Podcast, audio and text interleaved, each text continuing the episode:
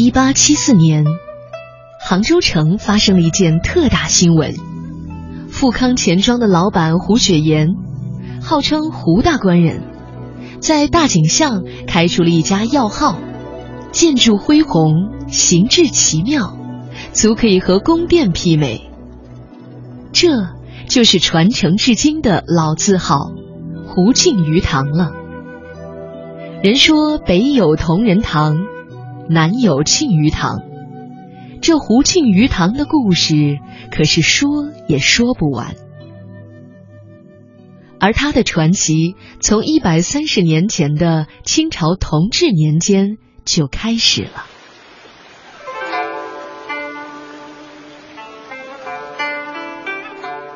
胡雪岩是中国晚清时期的一个传奇人物。关于胡雪岩的故事，在民间口口相传，流传甚广。胡雪岩年少丧父，家境贫寒，从小就在钱庄当学徒，从扫地、倒尿壶等杂役干起。三年师满后，因为勤劳踏实，成了钱庄正式入股的伙计。也就因为出身贫穷。胡雪岩从小就明白，做事要靠朋友，助人就是助己。在他二十岁左右的时候，有一天遇到了一个穷困潦倒的书生，名叫王有龄。这个书生很有才华抱负，但是缺少进京的盘缠和做官的打点贿赂的本钱。胡雪岩虽然和他并不相熟。但二话没说，立即私下挪借了钱庄的五百两银子，送给了王有龄。这样一来，他虽然因此失业了，但却为自己铺就了锦绣前程。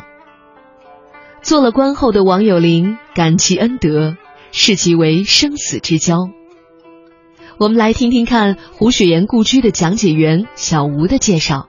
胡雪他名光雍，一八二三年出生，一八八五年过世。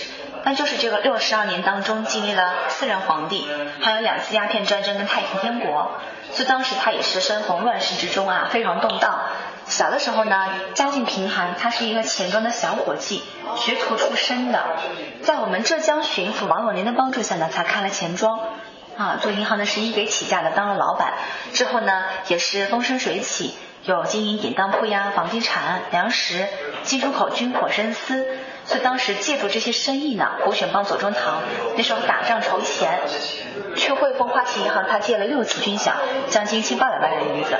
所以新疆的十四年能够顺利取胜，取得这么一个战果，胡选他可以算是博得了头等功。因为有了这样的大功，胡雪岩被举荐为布政使，管财政民政的，就是纵二品官员，戴红顶，这就是红顶商人的由来。而慈禧太后还特别赐给了他一件黄马褂，这可是清朝三百多年间唯一一个穿黄马褂的红顶商人，成为了当时中国首富。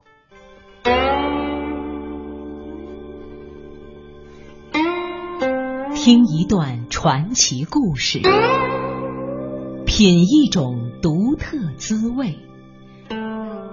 看百家技艺传承，聚千年历史记忆，走读中华老字号。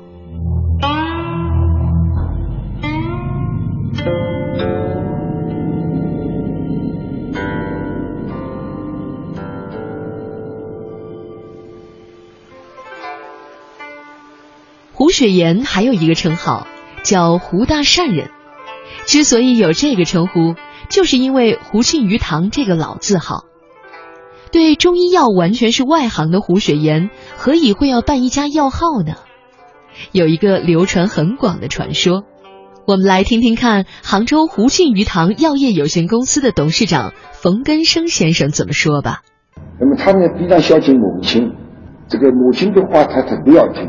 那么母亲呢，给这个吴雪岩讲。你钱赚了多以后呢，你该做一点积德的事情。那么做积德事情呢，开药店呢是治病救人的，这个积德事情。所以吴先生呢很尊重母亲的意见呢，就开了一家药店。为什么胡雪岩要开药店？其实还有一种说法，胡雪岩有一个非常宠爱的小妾，有一天小妾生病了，胡雪岩叫家里的伙计去杭州最大的药铺叶仲德堂配药，结果配了几个时辰才回来，胡雪岩就发脾气了，说怎么这么久啊？伙计就说了，老爷我这儿还委屈呢，人家店大欺客，说了胡老爷您要快自己开家药店吧。我们这儿人多，就得一个个来。也许是伙计挑拨，但是胡雪岩还真生了气，心想：不就是开药店吗？你看我开不开得起来？传说是真是假，不得而知。不过胡雪岩开药店，其实也是打了精明算盘的。当时正是乱世，第一，军队行军打仗，转战奔波，一定需要防疫药。第二，大兵过后必有大疫，逃难的人生病之后也要救命，而且开药店还有活人济世的行善积德的好名声，容易得到官府的支持，在为自己赚钱的同时，还能为自己挣得好名声，何乐而不为呢？这一番思量在电视连续剧《胡雪岩》当中也有表现，我们来听听看其中的一段剧情吧。我还有两件事要干。一是典当行，二是药铺。这药铺啊，我就请刘步才帮我打理。嗯，当铺呢，我想请庞二爷告诉朱福年，让他来主事。嗯。哎，小爷说啊，嗯，这钱庄和丝都是大本钱，你哪里还有余力开当铺、开药铺啊？我自己都有打算。开典当行呢，苏州有几个富家公子，他们给我掏钱。这个开药铺呢？我准备在官房动动脑筋。小爷叔，你也真是的，做那么多生意干什么？你要挣多少钱才够你花啊？我还真不光是为了赚钱。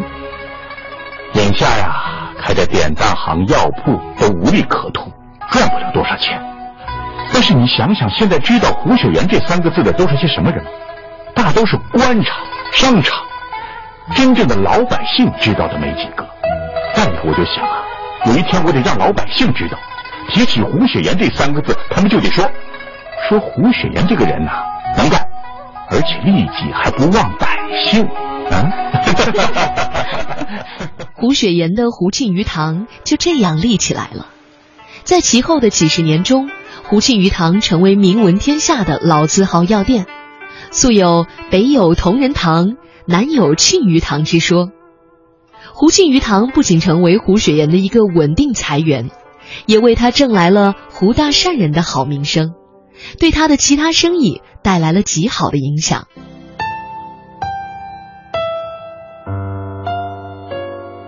听一段传奇故事，品一种独特滋味，看百家技艺传承，聚千年历史记忆。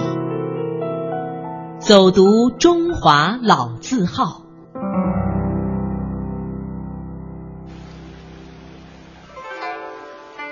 杭州的胡庆余堂坐落在城隍阁脚下的河坊街。为什么选择在这里开店？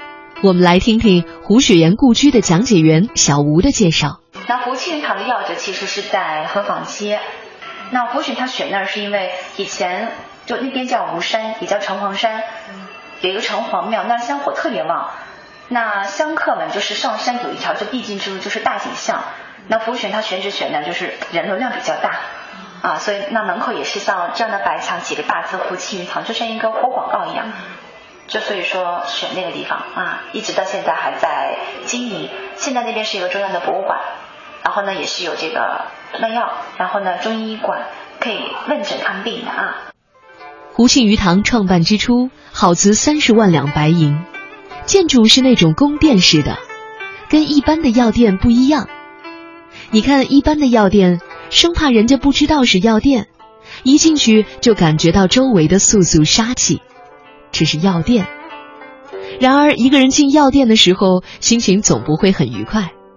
胡雪岩很懂这些，他让你一进来，仿佛不是在药店一样，有一个走廊。布置优美，把你的紧张心情就放松了。一条长廊，走累了还可以坐一坐。服务也不一样。当时一般的药铺都是直接劈头盖脸的问一句：“你要什么药？”或者呢，用一种专家的口吻评价病人的处方，弄得顾客很紧张。胡雪岩则要求店员必须真心的关心买药的顾客，不要急着催人买药。顾客进来坐坐，他也欢迎；顾客进来喝口小茶，他也欢迎；什么都不买，他也欢迎。当然，他们的店员也不会说欢迎光临、欢迎再来，任你来去自如，像自家一般。胡庆余堂开店之初，生意并不算好。当时位于望江门大街上的叶仲德堂是杭州最大的药店。凡从宁波、绍兴、东南八府来杭州的百姓，都必须从西兴渡口搭船，摆渡到望江门码头。上岸之后，必须要经过叶仲德堂。来这里药店抓药的顾客车水马龙。胡雪岩为了在竞争中取得有利地位。他根据杭州的市场形势，想出了一个绝招，在三郎庙的对岸停泊几条渡船，免费的运送东南八府的来客。这一举动当时引起了人们的交口称赞，人们都认为胡雪岩是在善良的母亲的教导下为普通民众谋福。在胡雪岩故居，也至今流传着这样的故事。那这里呢，是胡家以前的佛堂。给妈妈用的啊，胡雪他的母亲呢姓金，胡金氏。她这个一生其实挺坎坷的，中年丧夫。那晚年的时候，其实孩子们都成才了，她呢也没享几年清福，家里头败落了。他目睹家族的一个败落，最后还目送他的儿子过世的，所以说也打击很大的啊。不过在世的时候呢，胡雪岩他也是经常以他妈妈的名义给百姓去赈灾。捐棉呐，捐粮也是他妈妈的一番心意啊，心非常的善的。像那个时候，我们杭州跟萧山之间隔着钱塘江呢，那时候就是官家负责的摆渡船费呢，相对收的还挺高的。有些穷人家呢胆子大的，逃票没有买票直接上了船，但是到江中心的时候，时不时偶尔的船家会查票，要是被查出来没有付过钱的话啊，直接也没有再商量，二话不说扔江里头去了。就那个时候钱塘江淹就淹死了很多老百姓。那所以胡雪他后来发现的第一个事儿，他就是很慷慨，就江上设一渡，他出钱买船雇船夫人，大家就这么来来回回，所以说他也是挺受大家的这个尊重跟拥护的，被大家称胡大圣人，口碑还是很好的啊。看起来确实胡雪岩给老百姓带来了便利，胡大善人的美名也四处飘扬。可是别忘了，胡雪岩也是一个精明的商人。其实，免费摆渡后面也有他的生意经，因为从那之后，从三郎庙上岸的客人必须要经过胡庆余堂，这一下子人流量立即带来了好生意，让胡庆余堂热闹非凡。在胡庆余堂的大厅里有两块招牌，上面写着“饮和食得，必寿尔康”，这是什么意思呢？让我们来听杭州胡庆余堂药业有限公司的赵玉成老人给我们讲讲看吧。这个胡庆余堂这个营业大厅啊，在里面有两招牌，两块青龙招牌，呃，有八个字，一个叫因和适德，一个叫必寿尔康。表面来看呢，就是我这个饮食要调和，才能身体健康。这是从表面文字上来看来看，而，实际上呢，我们。后人就是猜测吴谢岩当时的一些经营理念，因为当时杭州最大的药店就是有两家，一家呢是叶中德堂，一家呢许光和，这两家药店呢是杭州规模最大的药店，这个历史呢都有两百多年了历史了。那么当时吴谢岩看到这两家药店。这个在杭州城里啊，影响比较大。那么他在开这个吴庆余堂这个开店的时候，就就是立下了一个永兴庄旨了，就是我要不开药店，我开药店一定要超过这两家药。所以他这个招牌上面这个八个字了：因何使得，和许光和，的叶中德，就是要把这个叶中德、许光和吃掉。这许广和堂和叶仲德堂也是当时杭州数一数二的药店。猛地出来个竞争对手，他们当然很愤恨。于是啊，伙计就出了个点子，两家联手打价格战，希望通过低价来击垮胡庆余堂。同样的一副药，去那两家买比去胡庆余堂买都要便宜，这下子老百姓自然会被吸引。一时间，还真让胡庆余堂的生意受到了很大影响。正当竞争对手等着看好戏的时候，胡雪岩出了个怪招，他让人在药店的正殿大堂上挂了一个大匾，上面写着四个醒目的大字：“真不二价。”什么意思呢？就是说我这里卖的都是放心药，都是真药，所以啊不打折。胡雪岩知道打价格战是杀敌一千自损八百，低于成本价的销售是不可能长久的。若想长久，只能掺假或者以次充好。胡雪岩看准了人们的心理，毕竟药店卖的是救命货，治病救人才是真正有效的。果然，大量的回头客回到了胡庆余堂，价格战。也就不攻自破了。胡雪岩不懂中药，却精于经营之道。药店要出名，第一要有好药。深通此道的胡雪岩，在创办不久的《上海申报》上大登招聘广告，不惜重金从全国各地聘来名老中医，研究、收集、整理确实有效的中药古方和验方。胡庆余堂对这些邀来的名医敬若上宾，只要有研究出成果来，不限时间，不限成本，使他们甘愿为胡氏效力。在不长的时间里，就研制成功了一批包括著名的胡氏避瘟丹、诸葛行军散、八宝红灵丹等高疗效的中药。时逢清军先后镇压太平军、捻军。屠杀人民，瘟疫流行，这些应运而生的高效药品，挽救了无数士兵、百姓的生命，赢得了病人对于胡庆余堂的信赖。胡庆余堂在药材的采购上是一丝不苟的，即使是普普通通的橘皮，也不要价格相对便宜但药性不够理想的浙江橘皮，而宁可舍近求远到广东去采办。还必须是陈三年的陈皮。又比如配制御风酒的冰糖，规定得用福建产的，再用三年陈的绍兴酒带水融化冰糖。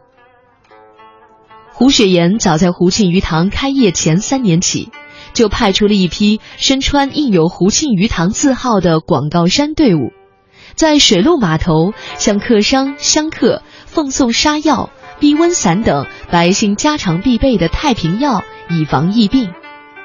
这既是慈善之举，也是在为胡庆余堂做宣传，许多外来人到杭州就知道杭州有家胡庆余堂。据记载，这三年中，光施送太平药一项就达到十万两银子。等到胡庆余堂开张之后，在每年头伏的前一天，会烧煮大量的药茶。放在殿堂内，免费供应市民。市民们成群结队的前来，有的甚至用桶来挑。他们喝了胡庆余堂的药茶，感到有一定疗效，因此就使更多的人相信胡庆余堂的药材了。胡庆余堂开业以后，殿堂里放置了一只大香炉，终年香烟缭绕。凡顾客认为不满意的药品。一律投入香炉，付之一炬，另配新药给他们。久而久之，就使得顾客感到胡庆余堂卖药确实可靠。胡庆余堂大厅内有一块胡雪岩亲自书写的匾额，匾曰“戒妻”。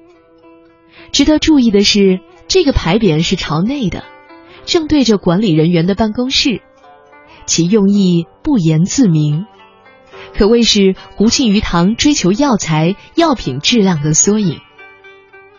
胡雪岩深知，要办好一个药店，人是最重要的。胡雪岩也深谙用人之道，杭州胡庆余堂药业有限公司的张玉成老人给我们讲了一个老药工的故事。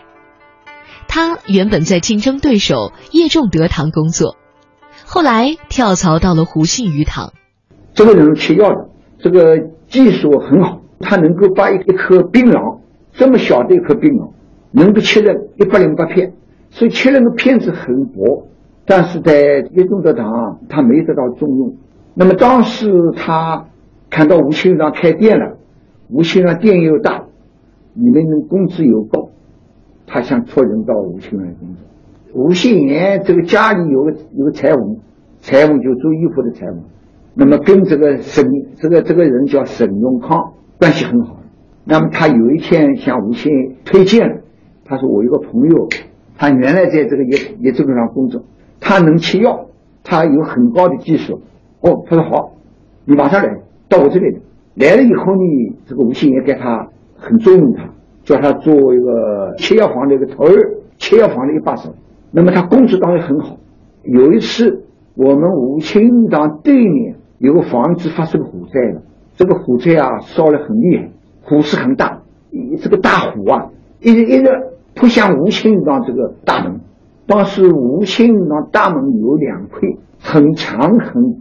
很高的这个金石招牌，这个火扑过来，把这个招牌差一点要烧起来了。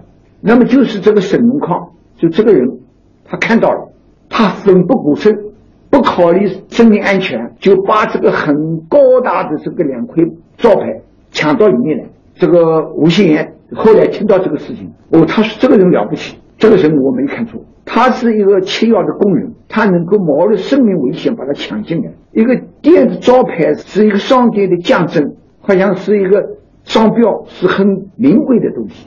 他可能这个商标要比吴兴那的贵重药品要还要名贵的多。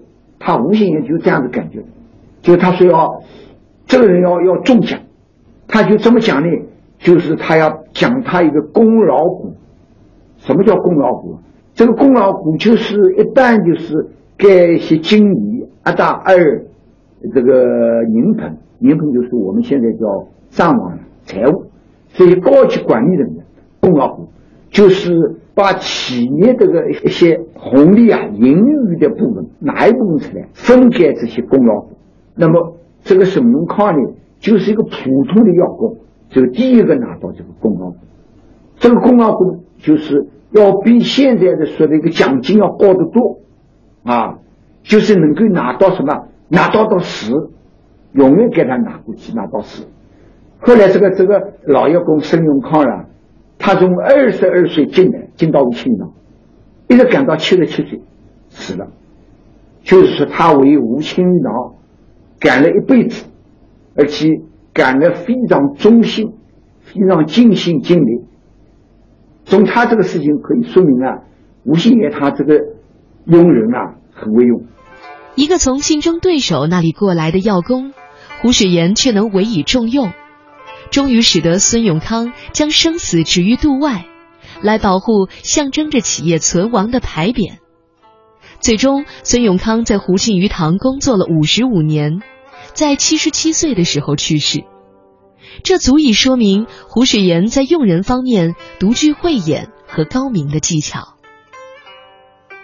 药材地道，重视宣传，调动员工的积极性，再加上建筑格局的恢宏别致，经营范围和生产销售品种之多，江南一带的国药号无出其右。